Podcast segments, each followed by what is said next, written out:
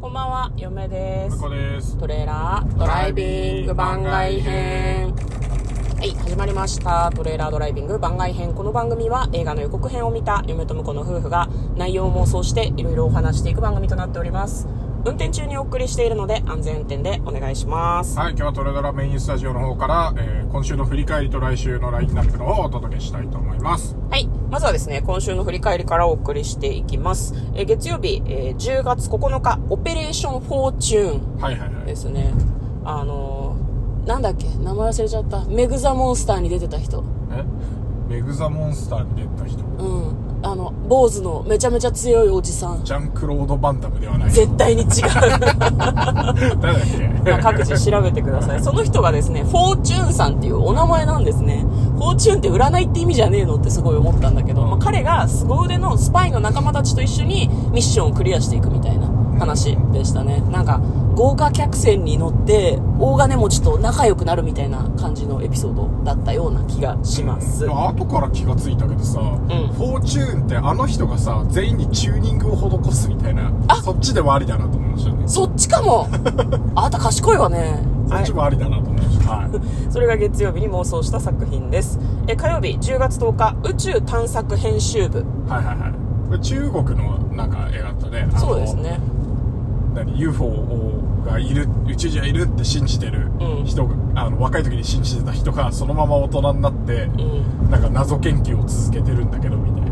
な話でしたね。そうなんだよね。なんか予告を見てたらあの日本でもさなんかその UFO とかユユーマうん。とかをこう研究するみたいな雑誌があるじゃないですか。ムームー。ムーもなんかこうきょ協賛してるというえか、ーななんだろうなスポンサーなのかな？わかんないけどムーの名前も出てきたりしてすごいねなんか映画の雰囲気に合ってるなってめちゃめちゃ思いました。はい。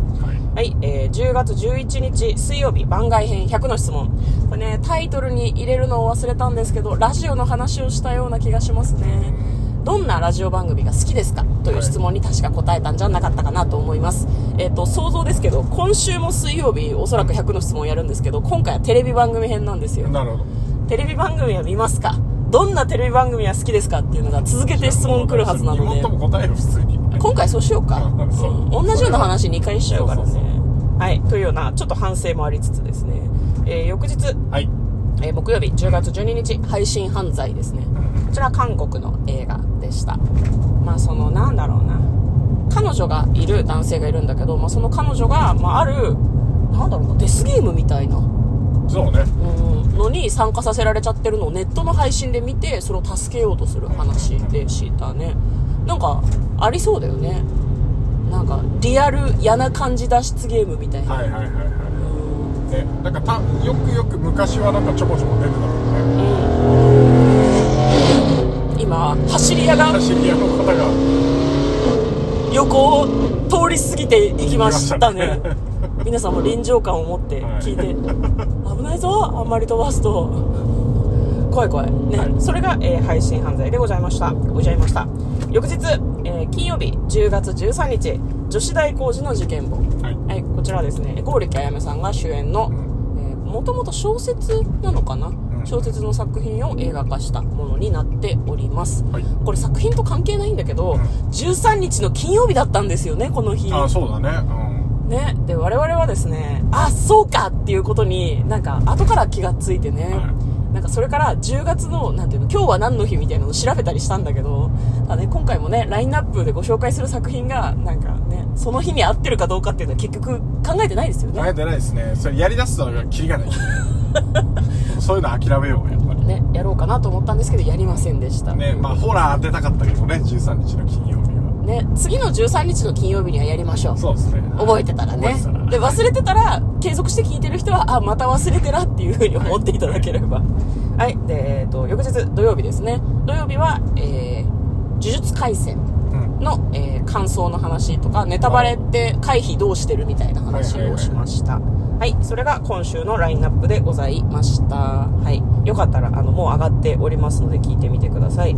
で、えー今週のラインナップですがまず1作品目嫁が選んだのが「キラーズ・オブ・ザ・フラワームーン」はい。こちらレオナルド・ディカプリオ主演の作品でえっ、とねネイティブアメリカンが出てくる作品ですね、結構そのなんだろうな、歴史の重い部分、ネイティブアメリカンをこうなんかどっかに追いやったら、はいはい。そこから石油が出て、なんかそれを手に入れるために白人がひどいことするみたいな感じの、ちょっと嫌な話なのかなと思いきや、予告の中でちょっと、なんだろう、ホラーっぽい感じの、スピリチュアルっぽい感じの展開もあるみたいで、それもちょっと楽しみな作品でございます。はい。はいえー向こうが選んだのが、ザ・クリエイター、創造者。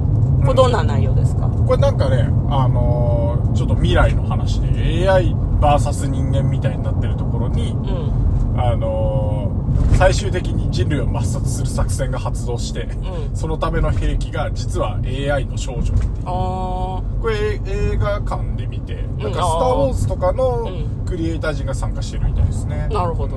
はい。嫁が選んだ2作品目は、リゾートバイトです。えー、日本の作品で、これ、木更木駅とか、なんだろうな、現代のホラー、都市伝説みたいなホラーの作品だったんだよね、木更木駅がね。ネットミームみたいになってる。その作品を撮った監督の作品で、まあ、ホラーなんだけど、ちょっとその、なんでしょうね。なんか、普通と違うというか、うん。結末が想像しにくいみたいなことらしくて、じゃあ想像してみようみたいな。妄想しがいがあるんじゃないかなと思って選びました。向こうが選んだ2作品目は「お前の罪を自白しろ。うん」こちらは。これなんかねあの堤真一さんと,、えー、ケンティと中島健人さん、うん。うんうんそうね。